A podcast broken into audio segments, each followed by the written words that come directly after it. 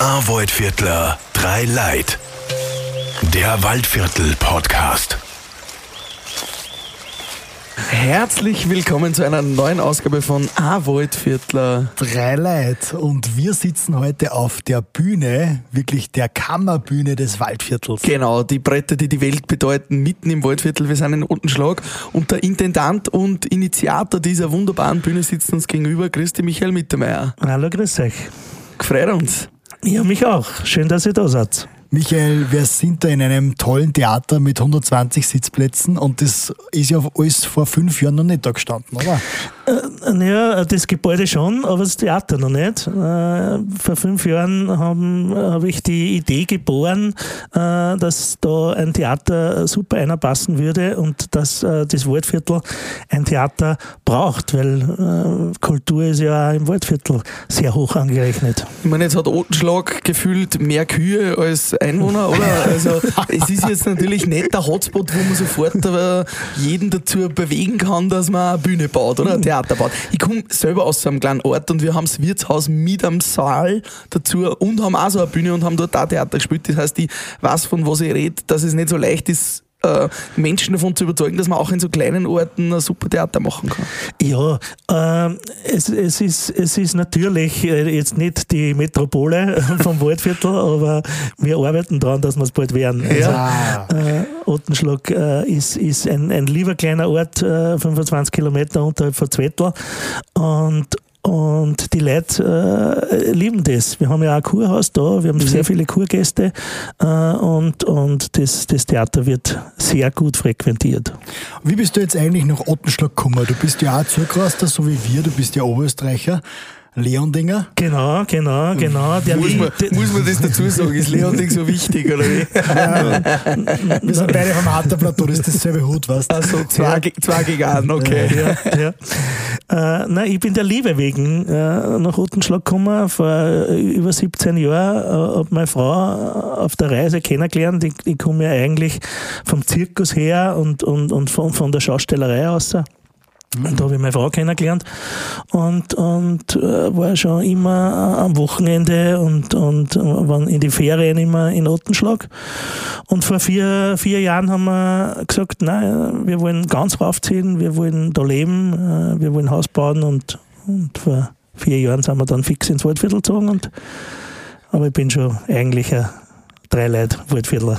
Ja, aber war das, war das nicht eine, eine schwierige Entscheidung, eine persönlich schwierige Entscheidung auch von Leonding, was ja jetzt schon unter, also Leonding und Linz gehört ja in Wirklichkeit zusammen, oder? Es ist ja eine große Stadt eigentlich. Ja, eigentlich ist ja Linz der Vorort von Ja, Leonding. so so schaut es eigentlich aus, ja.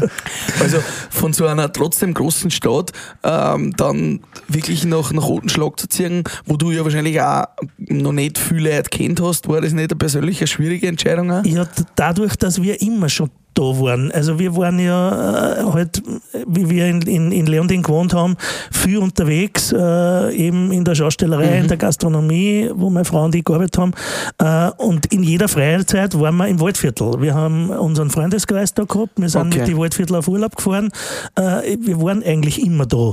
Und es, für mich war es überhaupt keine schwere Entscheidung. Es war sofort klar. Es war immer klar, dass wir da herziehen. Es war nie der Zeitpunkt klar. Und dann haben wir gesagt, auf was warten wir? Äh, machen wir es gleich, weil äh, es wird nicht besser. Und dann haben wir gesagt, auf geht's. Ja, uns zieht es ja auch immer mehr ins Waldviertel, wie man sieht.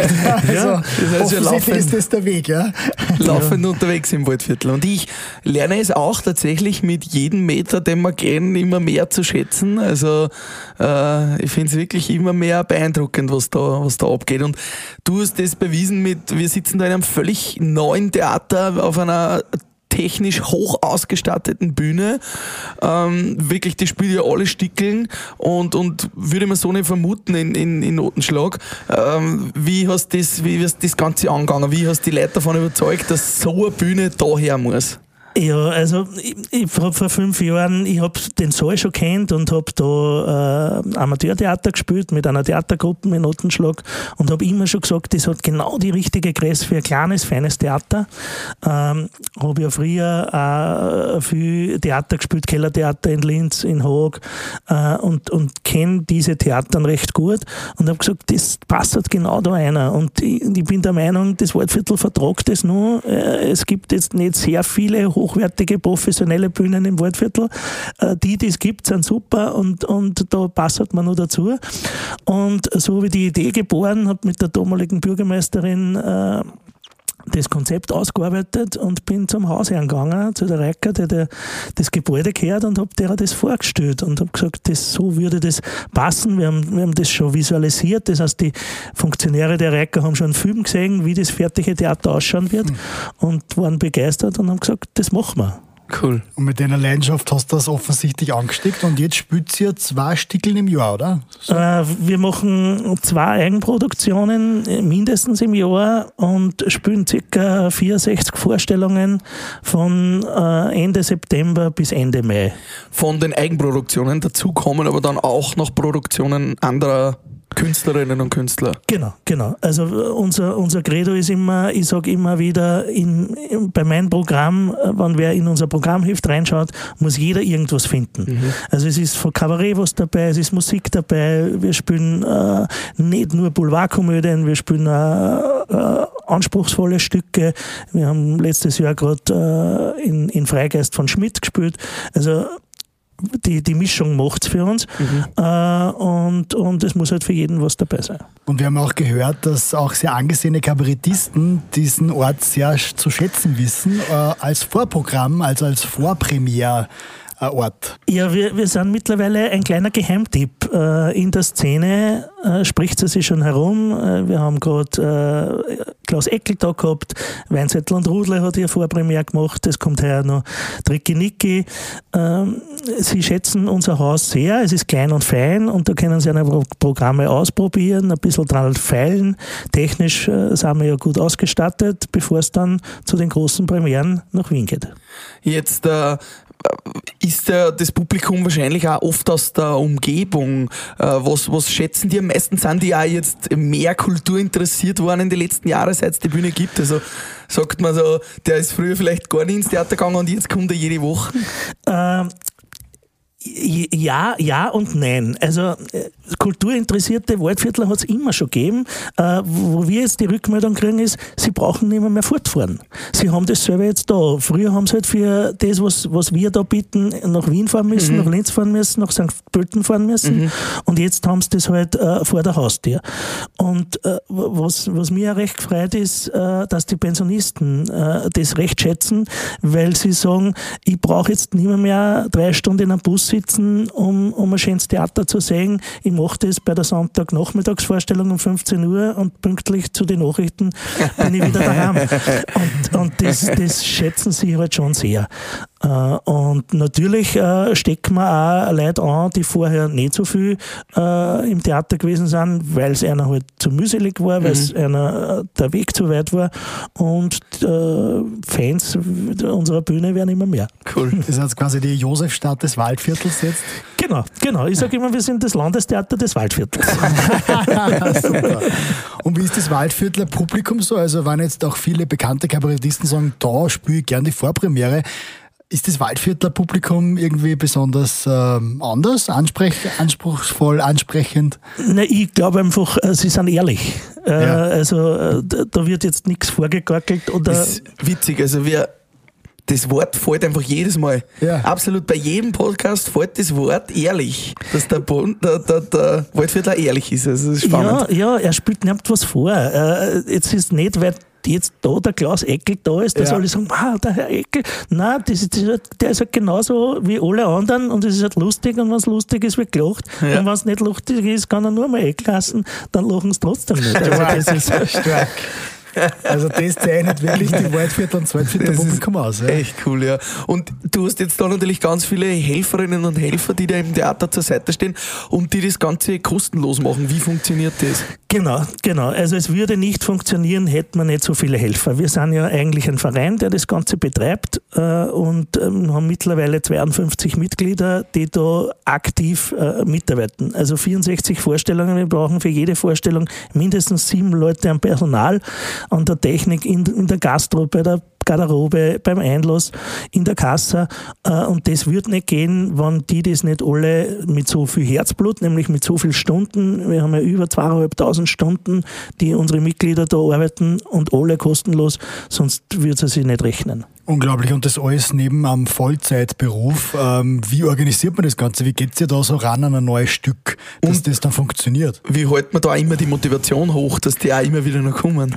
Ja, also das ist halt, mir gefällt es recht besonders, weil halt alt und jung bei uns beieinander ist. Also es sind äh, von den Teenagern, die schon mithelfen, bis zu den Pensionisten alle beieinander. Wir haben einen beeinträchtigten äh, Menschen bei uns im Team äh, und das ist so eine Herzlichkeit und jeder reißt den anderen mit äh, und äh, die Leute sitzen sich dann, wenn Plätze frei sind, in die Vorstellung, schauen sie es an oder trinken in der Pause ein Glas Sekt äh, und, und ich glaube halt einfach auch, dass äh, das eine Befriedigung ist, wenn ich merke, ich bin ein Teil von diesem schönen Ganzen und die Leute kommen und haben Freude und, und gehen wieder beschwingt aus und sie haben dazu was beigetragen. Mm, cool. Wie macht ihr da die Auswahl der Stücke? Ist das ein demokratischer Prozess oder bestimmst du das? Oder wie schaut das aus? Nein, das, also das mache ich mit meinem engsten Team äh, und, und natürlich auch mit großer Absprache unserer Regisseure, die verschiedenen, die bei uns inszenieren. Äh, und natürlich ist das Publikum äh, ein großer Geber, weil natürlich das, was im Publikum gefällt, werden wir auch machen.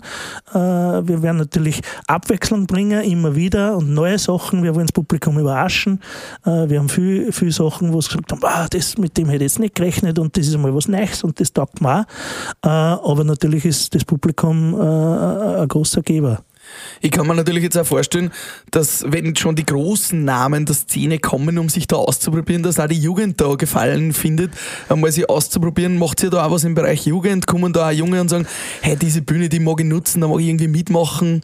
Ja, also äh, das ist für mich ein großes Credo. Äh, Theater ist, ist, ist mein Leben und ich will das natürlich auch weitergeben und ich will äh, die Jugend auch dazu äh, ein bisschen animieren, dass es nicht nur Social Media und, und Handyspiele mhm. und Playstation gibt, sondern dass es auch was anderes gibt. Äh, unser Programm für die Kinder und Jugendlichen ist, ist sehr umfangreich. Das ist uns auch sehr wichtig. Wir arbeiten mit den hiesigen Schulen zusammen. Wir machen Vorstellungen für Kindergärten. Äh, das ist halt für uns äh, sehr wichtig und äh, wir holen auch die Kids zu uns ins Theater, äh, haben da Kooperationen mit den Schulen, äh, dass die einmal bei Theaterproben dabei sind, dass sie mal sehen, wie funktioniert das, äh, wann professionell Theater gespielt wird. Die können dann Fragen stellen und das kommt sehr gut an. Also ich habe am Anfang immer geglaubt, naja, die Kids also in der Mittelschule, die müssen ja cool sein, das ist mhm. einer dann zu fad. Ganz im Gegenteil.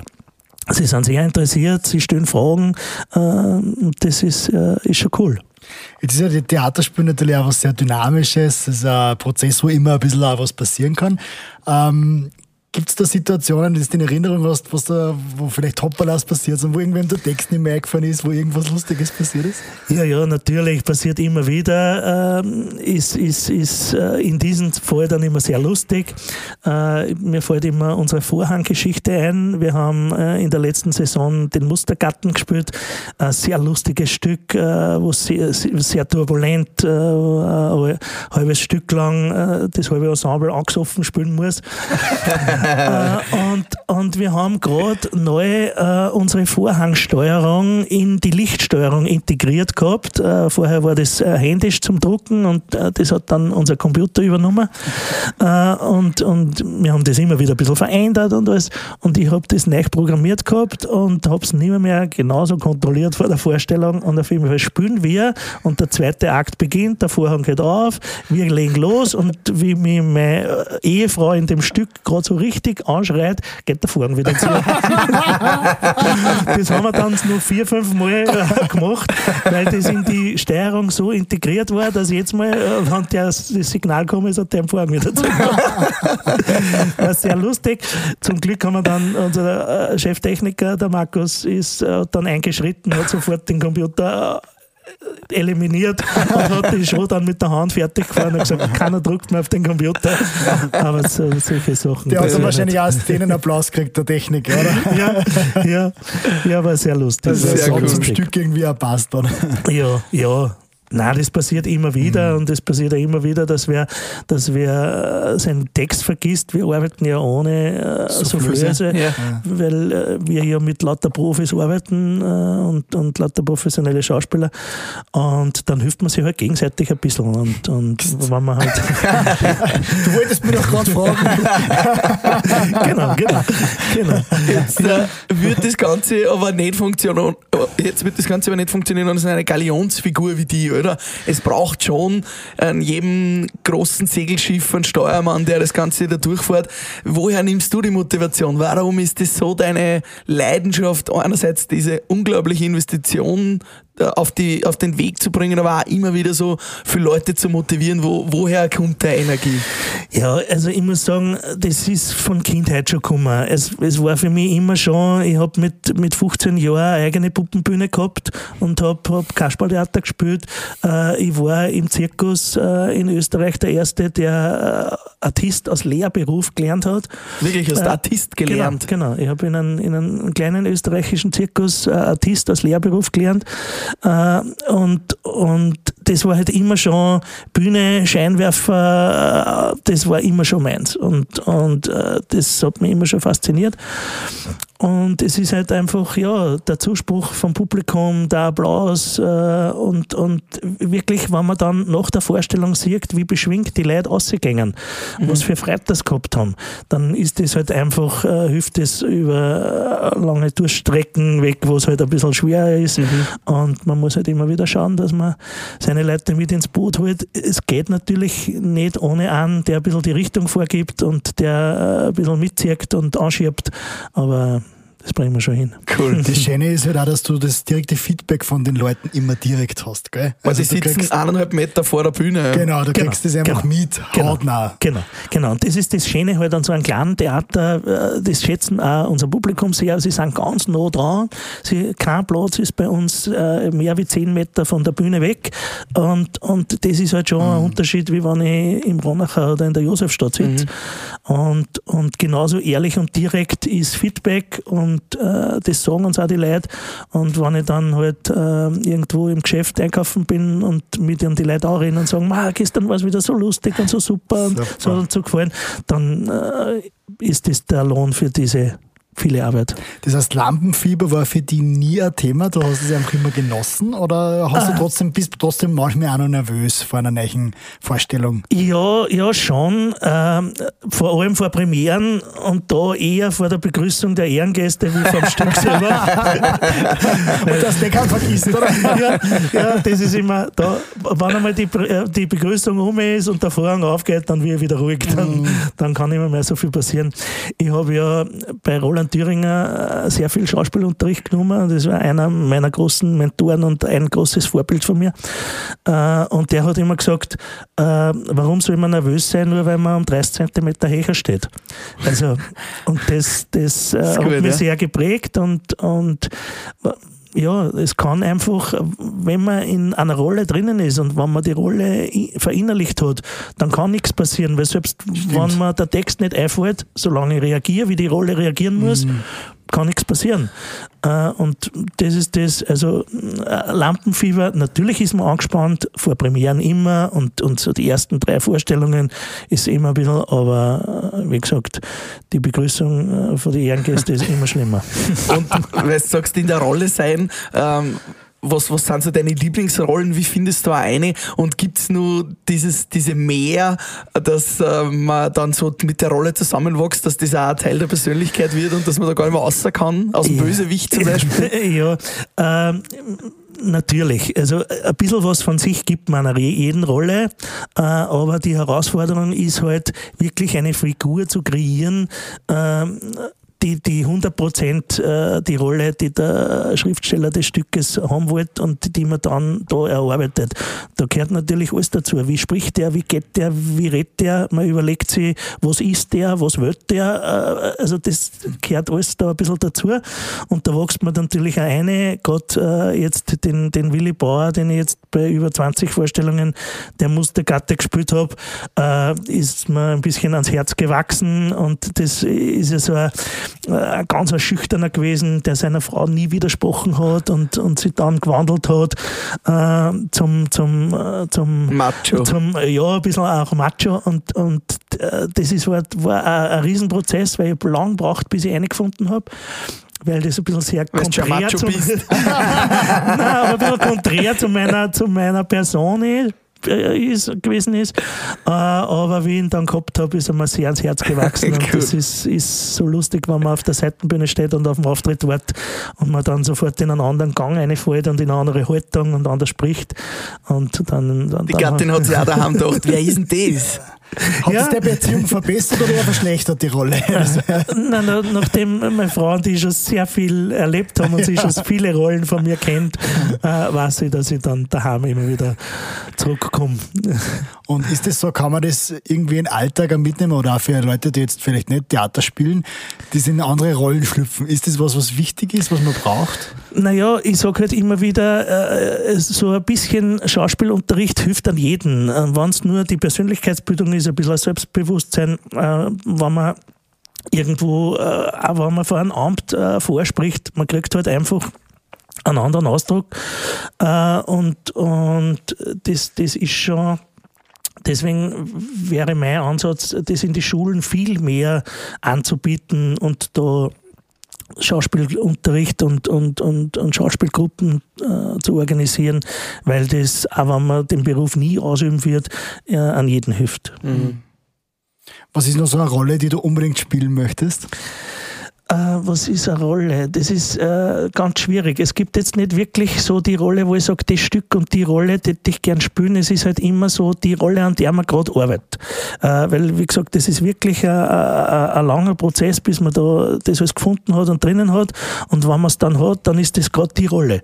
Äh, aber wenn es vorbei ist, ist es vorbei. Also so, so, so langwierig der Prozess äh, für die Arbeit dauert hat, so schnell hat man sich ja wieder abkapselt. Also ich weine dem Willi Bauer jetzt nicht nach, weil man nicht mehr, mehr spielen. Ich habe ihn liebend gern gespielt, aber jetzt ist es aus und jetzt äh, ist halt gerade äh, die Kaktusblüte unser großes Baby, das ja mit sehr gutem Erfolg gerade läuft. Ähm, wenn du so eine gute Ausbildung hast, schon dein ganzes Leben mit Schauspiel und, und Bühne verbracht hast, was ist, wenn jetzt der Ruf aus der Josefstadt kommt, wenn die sagen, hey, der macht das da im Waldviertel so gut, der muss das doch auch bei uns in Wien machen können.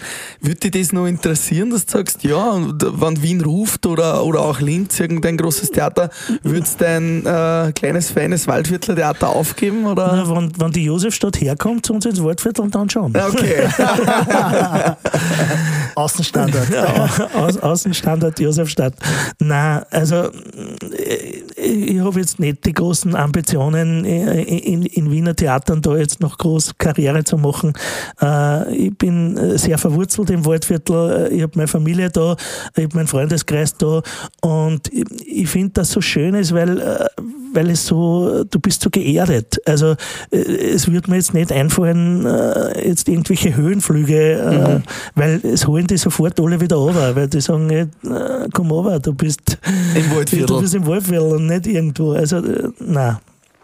Cool. Man merkt, du bist ein richtiger Waldviertler geworden als Zurückröster. Genau, genau. Und äh, am Ende von unserem Podcast stellen wir immer zwei Fragen. Der erste ist, die erste ist, was macht eine echte Waldviertlerin oder einen echten Waldviertler aus? Was macht einen echten Waldviertel aus? Äh, Das Wort, das eh schon immer gefallen ist, Ehrlichkeit. Mhm. Äh, die Handschlagqualität, das ist halt was, was mir wahnsinnig taugt, ist, wenn du mit wem was ausmachst, das ist auch so. Äh, die Hilfsbereitschaft, äh, du hast äh, immer irgendwen, den du anrufen kannst, wenn der Hut brennt und du weißt da, wenn es fünf in der Früh ist und du stehst irgendwo, irgendwer holt dich. Äh, und, und das ist halt schon, Freundschaft äh, ist, ist für mich äh, wahnsinnig wichtig und, und ein hohes Gut und das, glaube ich, macht in Waldviertel aus. Und was macht für dich als Oberösterreicher, als Zugereisten jetzt die Region, das Waldviertel aus? Ähm, also ich habe mich von Anfang an ins Waldviertel verliebt, äh, wie, wie ich das erste Mal äh, raufgekommen bin und, und äh, nicht nur von der Landschaft her und alles, sondern ich bin sofort aufgenommen worden.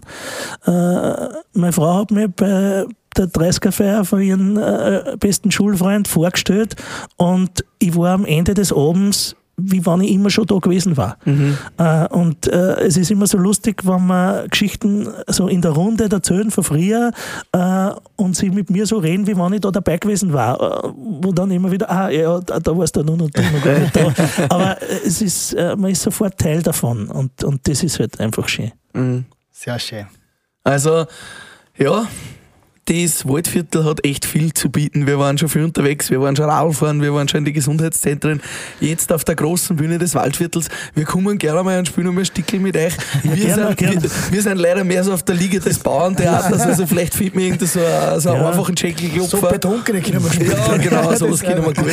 Ja, vielleicht machen wir mal einen verkauften Großvater oder ja, so Wir, wir, wir, bewerben uns mal bei dir. Michael, ja. wenn man mitmachen will, ähm, darf man sich gerne melden bei dir, oder? Ja, jeder jederzeit, natürlich. Äh, wir immer mit, mit offenen Armen. Wir brauchen jede Hilfe, ob vor, auf, hinter der Bühne. Äh, jeder ist herzlich willkommen. Sehr cool. Macht's mit und schaut's vorbei in der Kammerbühne in genau, Rotenschlag. Jetzt noch die Kaktusblüte live zu bestaunen. Ja, bis, bis Anfang März äh, haben wir noch ein paar Vorstellungen. Man muss schnell sein, wenn man noch Karten haben will. Jawohl. Der, der Rand ist sehr groß. Wir verlinken natürlich eh den Ticketverkauf gleich unten in den Show Notes. Jawohl. Ein Waldviertler. Drei Leute. Viert euch. Tschüss. Ein Waldviertler. Drei Leid. Der Waldviertel Podcast. Diese Folge wurde euch mit freundlicher Unterstützung vom Land und der Europäischen Union Lieder präsentiert.